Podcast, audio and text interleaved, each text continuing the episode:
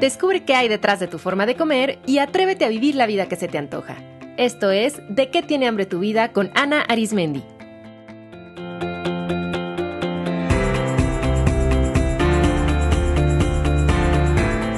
Este es el episodio 283, El sabor de lo sutil.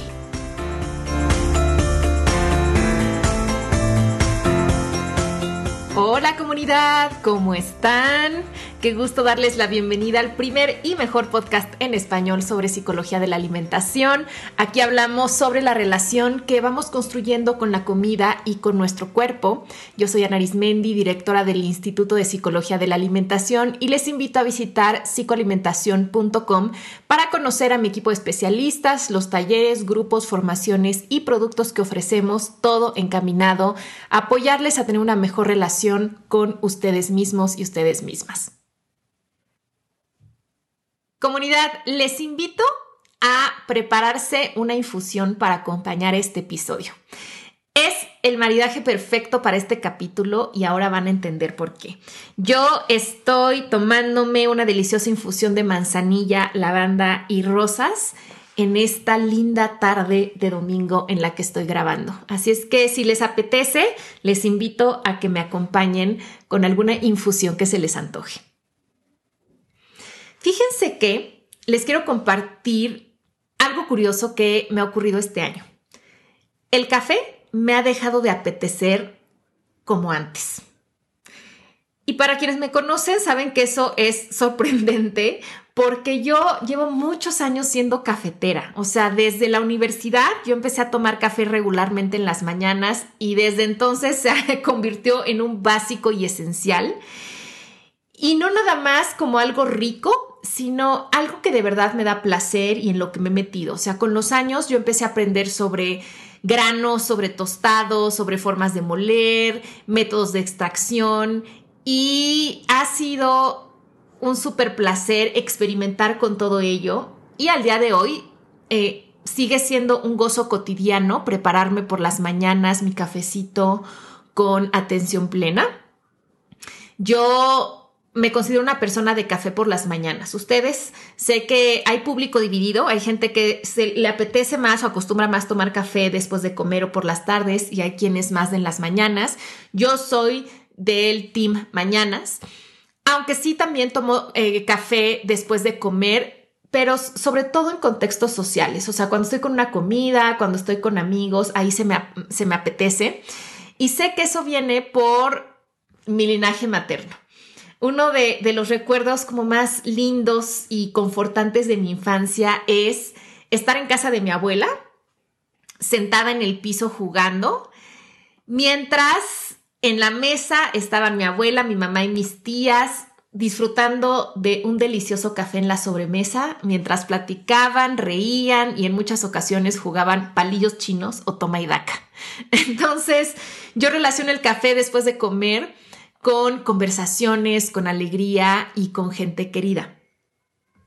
Entonces, a pesar de todos estos años y todos estos significados y todo el placer que me genera el café, este año empecé a notar que algunas mañanas realmente no me apetecía. O sea que pues me preparaba mi café porque el ritual de hacerlo me gusta, me encanta el aroma que empieza a inundar toda la casa, pero que conectando con mi sentido del gusto y con mi cuerpo, muchas mañanas realmente no se me antojaba y pues en las tardes menos, incluso en contextos sociales.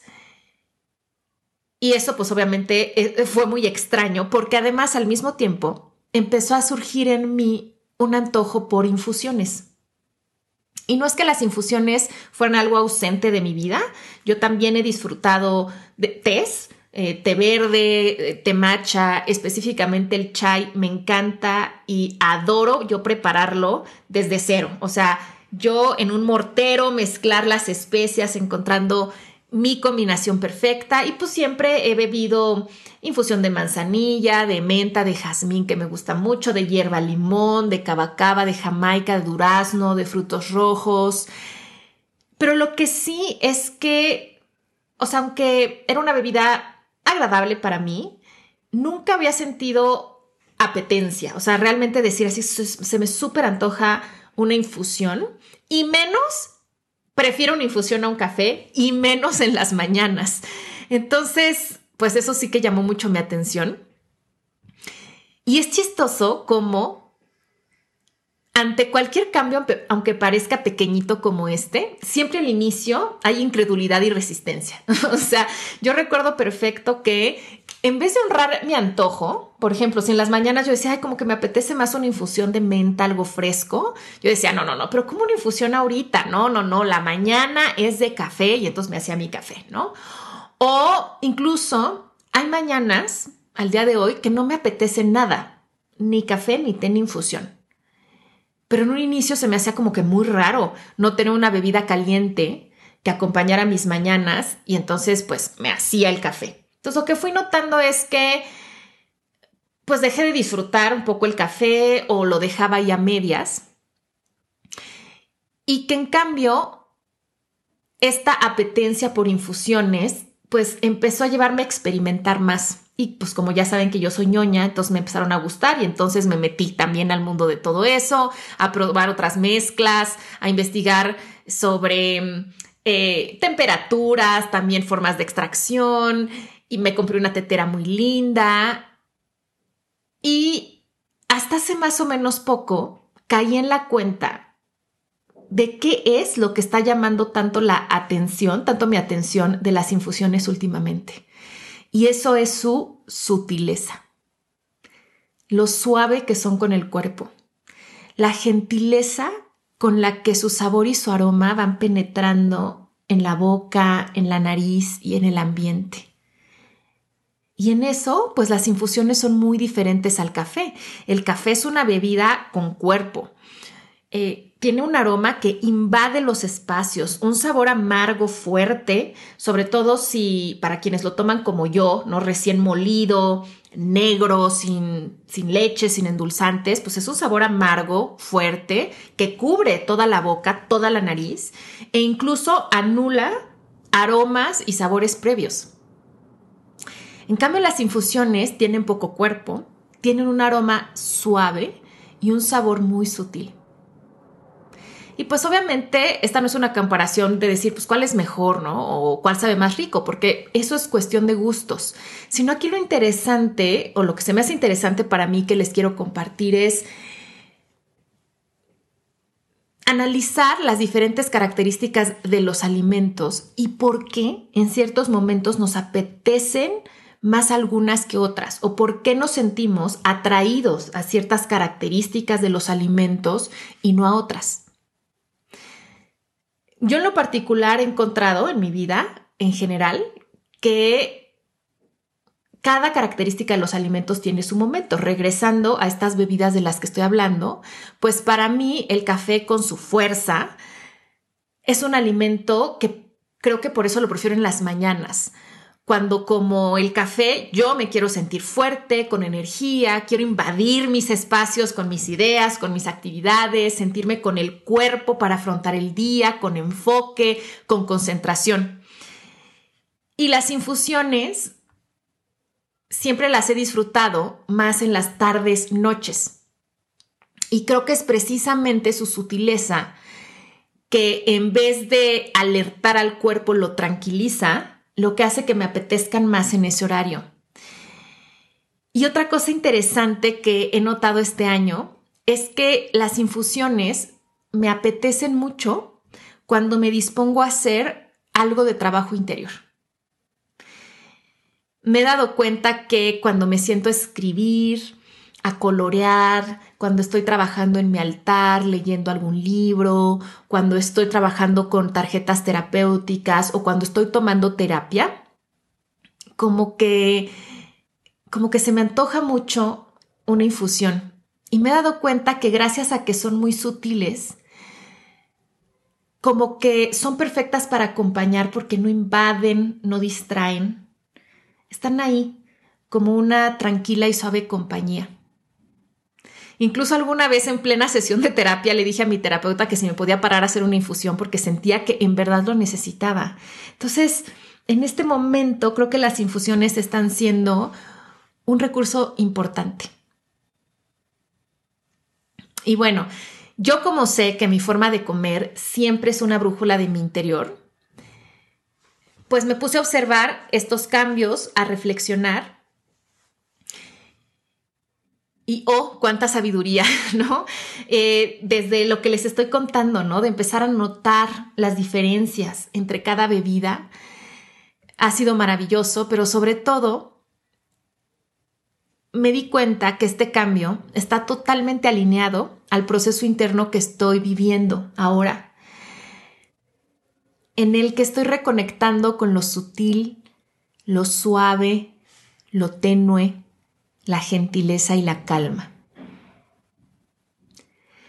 Este último par de años, por muchos factores como la pandemia, temas míos de salud y por varios procesos de duelo que estoy atravesando, he sentido mucho dolor. Es más, les diría que actualmente uno de mis grandes maestros es el dolor el dolor físico, el dolor emocional, el dolor individual y el dolor colectivo. Y me he percatado que un gran aliado para transitar a través de ese dolor es la sutileza. Es conectar con la suavidad, con la amabilidad, con lo pequeño, con lo silencioso. La sutileza en este momento está siendo mi vía de autoconocimiento, sanación y crecimiento. Y ojo, aquí me gustaría aclarar que no por sutil algo es menos intenso, menos profundo. Yo he encontrado que lo sutil puede ser una gran fuente de placer, de autoconocimiento, a llevarnos a tener grandes tomas de conciencia y transformaciones poderosas. Solamente que se hace desde una vía diferente. Porque conectar con lo sutil es permitirnos conectar con otro mundo, el de lo micro, el de lo suave, donde no todo es como tan evidente. Y ahí también puede haber mucha intensidad.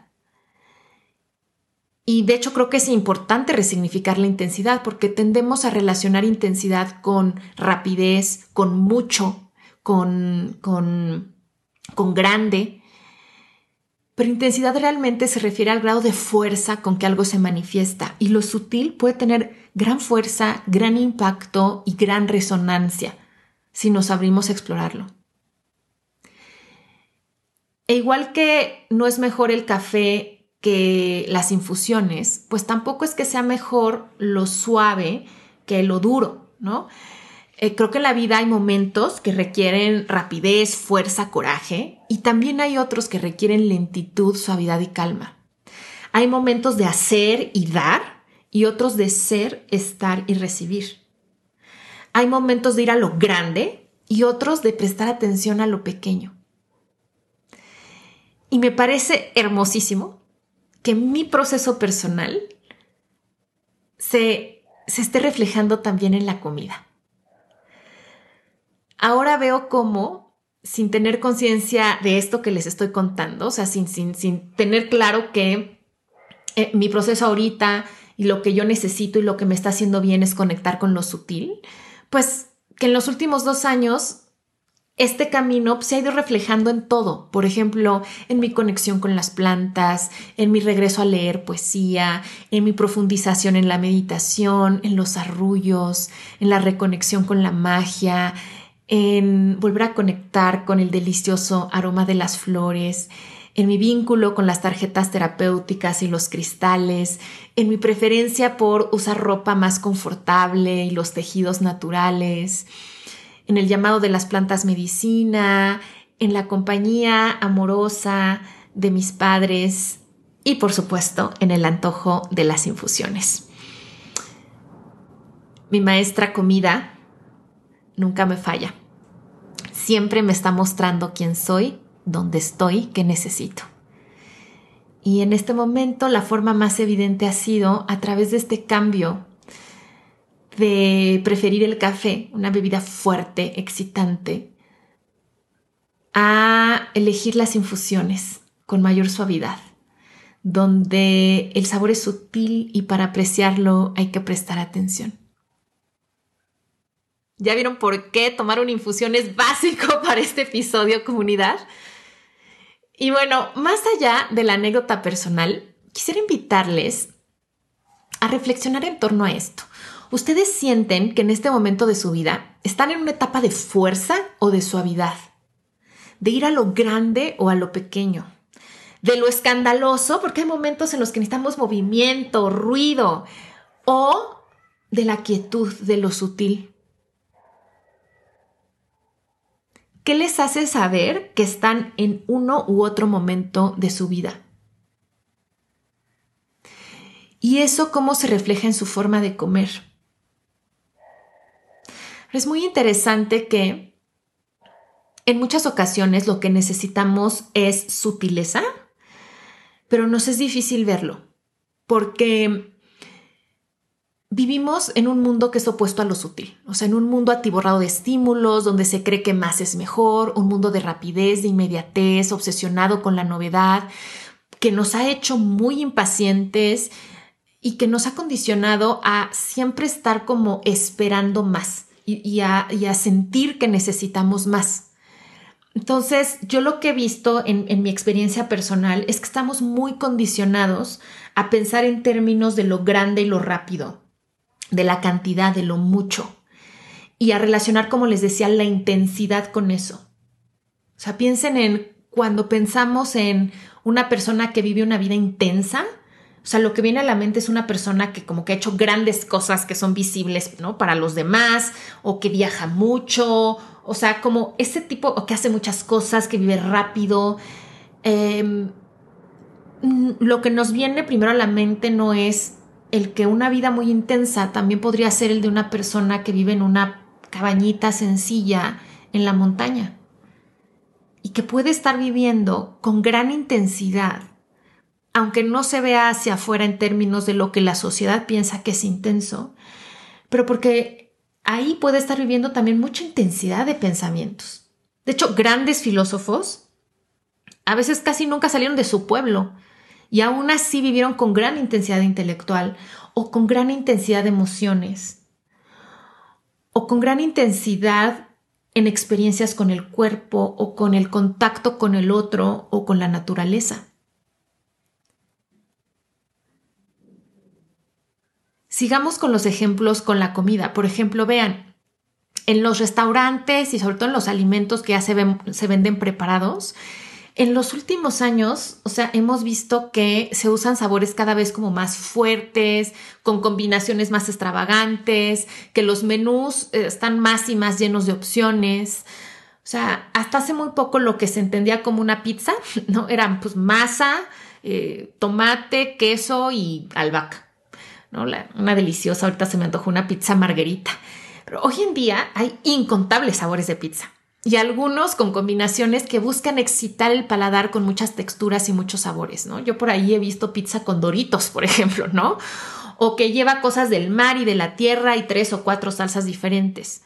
O lo mismo en cualquier otro alimento. ¿Qué tal esas ensaladas que llevan muchísimos ingredientes, muchos tipos de vegetales, semillas, quesos, aderezos, eh, carnes. Digo, no es que esto esté mal, ¿no? Sino veamos esa tendencia que tiene que ver con cómo, cómo estamos viviendo últimamente. También gracias a la, a la globalización y al surgimiento de una industria restaurantera muy pujante, en ciertos sectores de la sociedad se tiene hoy acceso a alimentos de todo el mundo todo el año y se confeccionan como elaboradas fusiones de distintas tradiciones culinarias y se ha vuelto es una forma de, entretenimiento. El probar alimentos cada vez como más raros, más exóticos, más sorprendentes, más novedosos, más, más, más y más. En el libro, hay un libro que se llama Mindless Eating del doctor Brian Vancic y él muestra cómo durante el siglo XX aumentaron el tamaño de las porciones y las cantidades de ingredientes en los alimentos mm, básicos en Estados Unidos. Entonces, por ejemplo, el tamaño de una hamburguesa en los 50 pues era considerablemente menor a la de los 90 Y además que pues a una hamburguesa ya en los 90 si no se diga hoy, pues no era nada más así como con carne, sal y pimienta, digamos, ¿no? O sea, ya llevaba como muchísimos sazonadores, igual el pan, igual la catsup, la mostaza, o sea, todo eso como que cada vez hay que meterle más cosas. Y eso ha ido acostumbrando a nuestra vista y a nuestro paladar como pues a lo más grande, a lo más dulce, a lo más salado, a lo más condimentado.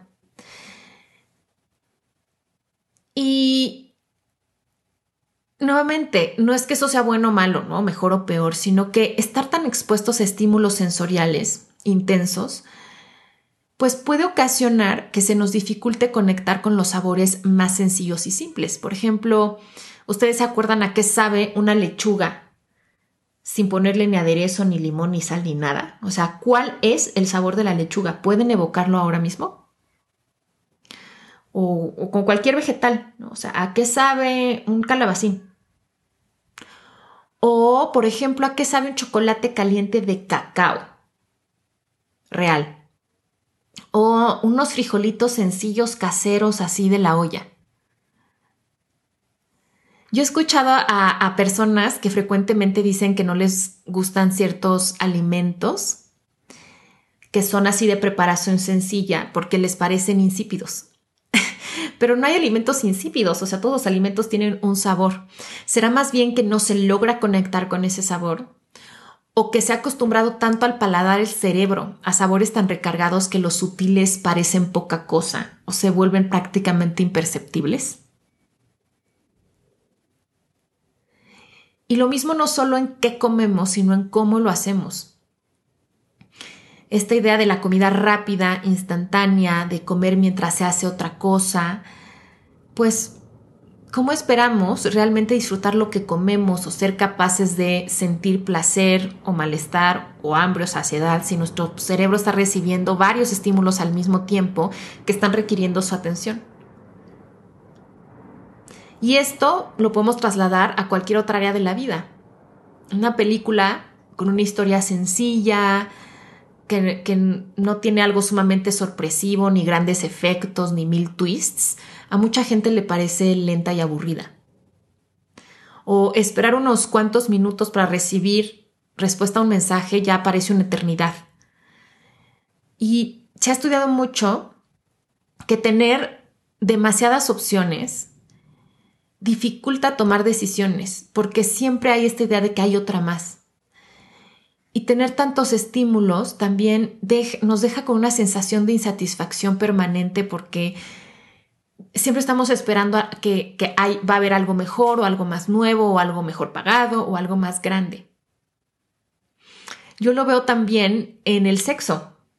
Y ya saben que alimentación y sexualidad son sumamente parecidos. Entonces, por ejemplo, en el sexo hay una obsesión con llegar al orgasmo y llegar ya y llegar rápido. ¿Por? O sea, no solamente vivimos una sexualidad falo y coitocéntrica, sino también orgasmocéntrica. O sea, parece que lo más importante al tener un encuentro sexual es llegar al orgasmo y que mientras más como fuertes, escandalosos y húmedos, como sean los orgasmos, como que más válidos, ¿no? Y por eso, como que la industria de los juguetes sexuales que estimulan de forma intensa y que prometen alcanzar el orgasmo en unos cuantos minutos ha crecido muchísimo. Obviamente, a mí me parece fabuloso que existan cada vez más juguetes sexuales y que además eh, se hable mucho más abiertamente del tema, que se hagan más accesibles diversas prácticas y herramientas de placer sexual.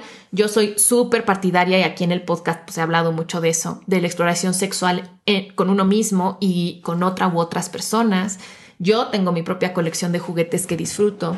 Sin embargo, igual que con la comida, creo que tanta estimulación tan rápido podría a la larga no ser lo mejor o no ser siempre lo mejor, ¿no? O sea, hay momentos que pues nos apetece algo excitante como el café y algo que invade como el aroma del café, pero hay veces que lo que apetece es algo sutil y suavecito como una infusión.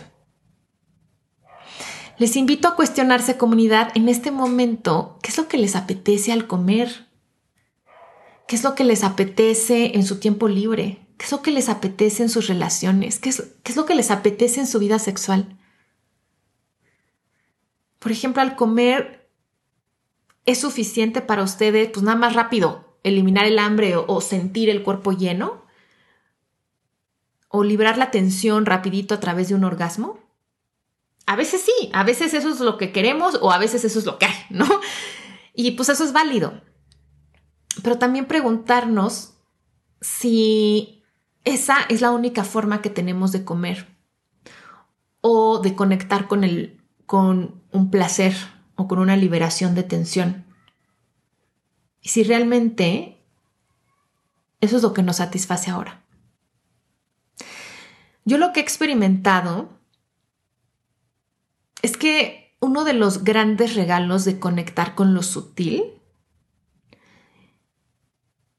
es el aumento del placer. Y de un placer que no es como esta llamarada intensa, sino es un placer más suave, pero que se siente diferente y que es igual de intenso.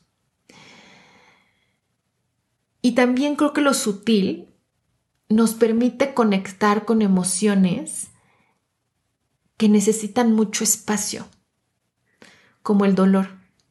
Por eso definitivamente, para trabajar con el trauma, con el duelo, para trabajar con la tristeza, hay que hacerlo suavemente.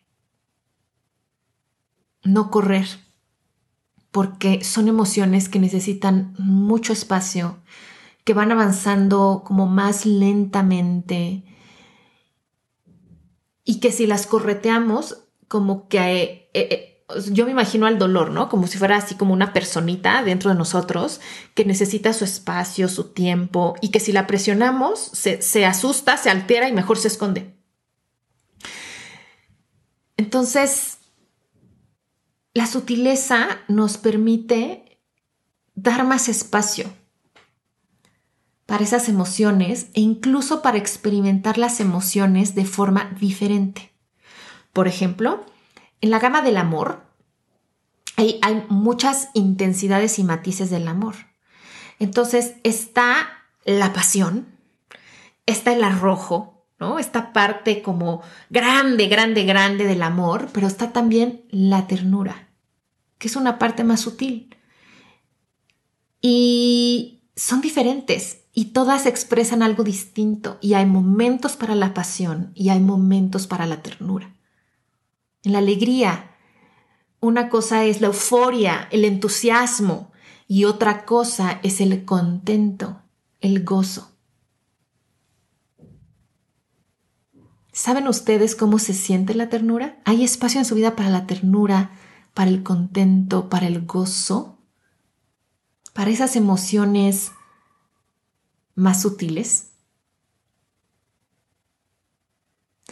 Hay esta gran o sea, hay esta idea, ¿no? En la sociedad que creemos que a más estímulos, más intensidad y por lo tanto más placer. Cuando en general ocurre lo contrario. Porque a más estímulos es más difícil estar en el momento y disfrutarlos. Porque imagínense, nuestro cerebro está recibiendo muchos, muchos, muchos estímulos que están jalando nuestra atención, que va brincando como chango de un estímulo a otro sin estar lo suficiente con alguno como para realmente profundizar en él, sentirlo, experimentarlo y gozarlo creo que la presencia y la sutileza sí definitivamente abren el espacio para la profundización. Por eso creo que todas las prácticas espirituales son más bien suaves más que intensas. Por eso la sanación profunda del dolor y del trauma es suave porque hay que ir adentro, hay que ir profundo dos grandes enemigos del placer y del, del autoconocimiento así hasta las entrañas son la prisa y la distracción. Y de hecho, esto las neurociencias lo ha comprobado. Se ha observado que nuestro cuerpo-mente genera tolerancia a los estímulos como un medio adaptativo, por lo que se va acostumbrando a cierto grado de sobreestimulación y por eso estímulos por debajo de eso de pronto dejan de ser percibidos o no logran activar los circuitos de recompensa, placer o relajación. Por eso justo personas que ya se acostumbraron a cierto nivel de estimulación de pronto ya ni perciben un estímulo como menos fuerte, menos escandaloso. Es como si me acostumbro, eso también en el sonido, a cierto nivel de volumen, después ya todo me parece un volumen muy bajito o ya no lo escucho. O por eso quien come muchísimo picante, que, o sea, como que cada vez necesita más y ya lo que tiene poco picante dice es que esto no me sabe, es que esto no pica nada. Pues claro que pica, todo picante, ¿no? Tiene cierto grado, pero ya no se percibe ese primer grado de picante. Y además, lo que se ha observado es que esta adaptación a la sobreestimulación tiene un límite. Cuando el grado de estímulos rebasa lo que el cerebro puede manejar, llega un punto en el que ya no puede procesarlos y por lo tanto la mente tiende a distraerse o a escoger uno y obsesionarse con él. o si la estimulación es demasiado abrumadora, eso el cerebro lo lee como una amenaza o un peligro y por lo tanto puede que se apague. Es decir, hay tanto por sentir o hay tanto a qué prestar atención que mejor no presto atención a nada o mejor dejo de sentir y me disocio. Así que no, o sea, a más estímulos nos sentimos más. De hecho, la tendencia va a ser a sentir menos. Y por eso, aquí viene, sentimos que necesitamos más. Entonces ya estamos en una alberca llena de estímulos, pero es tanto que el cuerpo se desconecta y entonces creemos que necesitamos todavía echar más cosas a esa alberca. A mí no se me va a olvidar cuando en una formación que hice, eh, cuando me estaba formando en Sensory Motor Psychotherapy, en, en terapia sensoriomotriz, en una práctica, yo le dije a, a mi maestra, es que creo que necesito intentarlo con más fuerza. Y ella me dijo, ¿Qué tal si en vez de intentarlo con fuerza, lo intentas con suavidad? What if instead of trying harder, you try softer?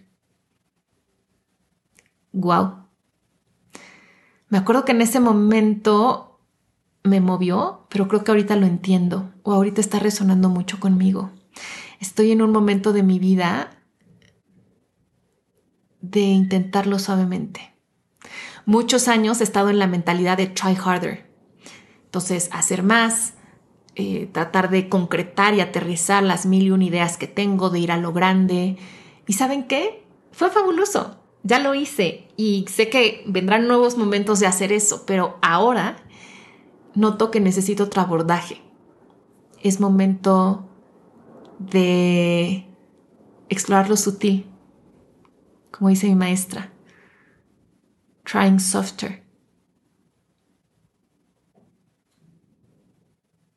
Conectar con lo sutil es una invitación a conectar con un mundo maravilloso, de nuevas sensaciones, de nuevas emociones, de nuevas formas de pensar, de nuevas formas de movernos, de interactuar, de comer.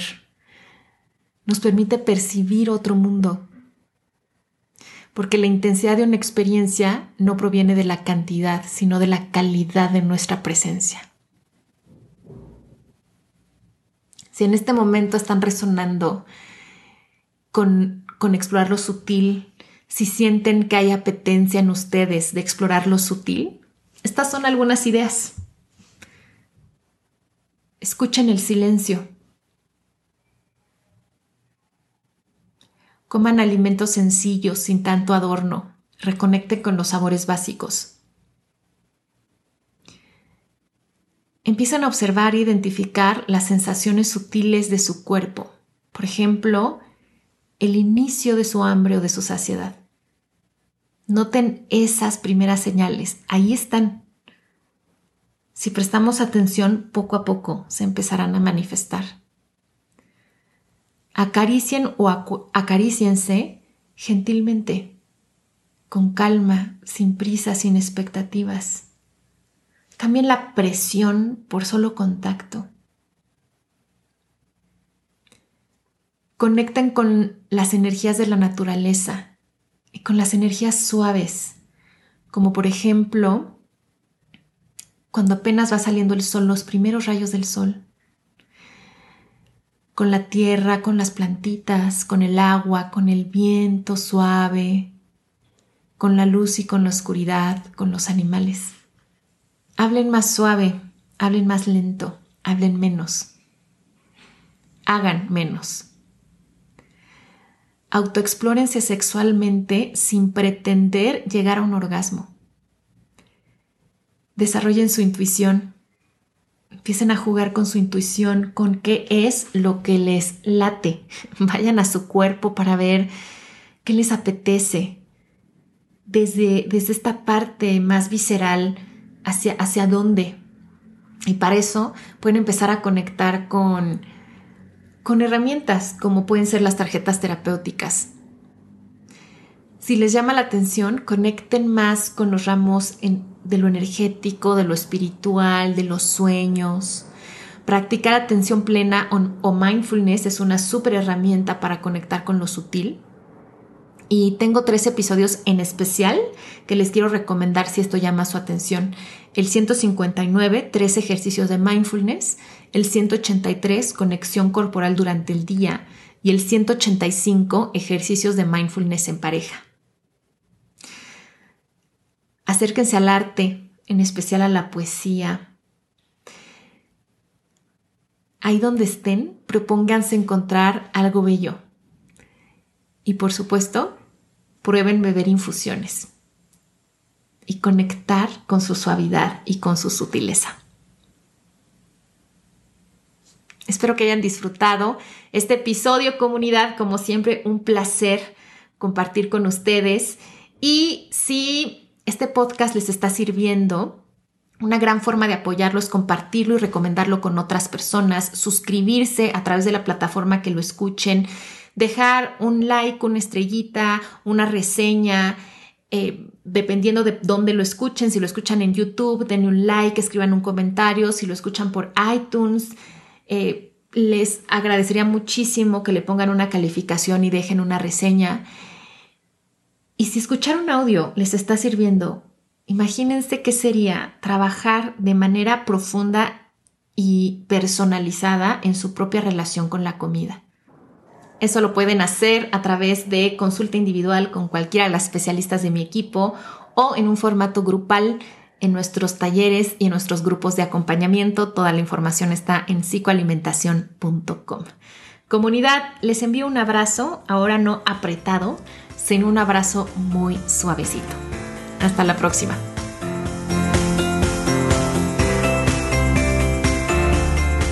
Esto fue De qué tiene hambre tu vida con Ana Arismendi. Para más información visita www.dequetienehambretuvida.com.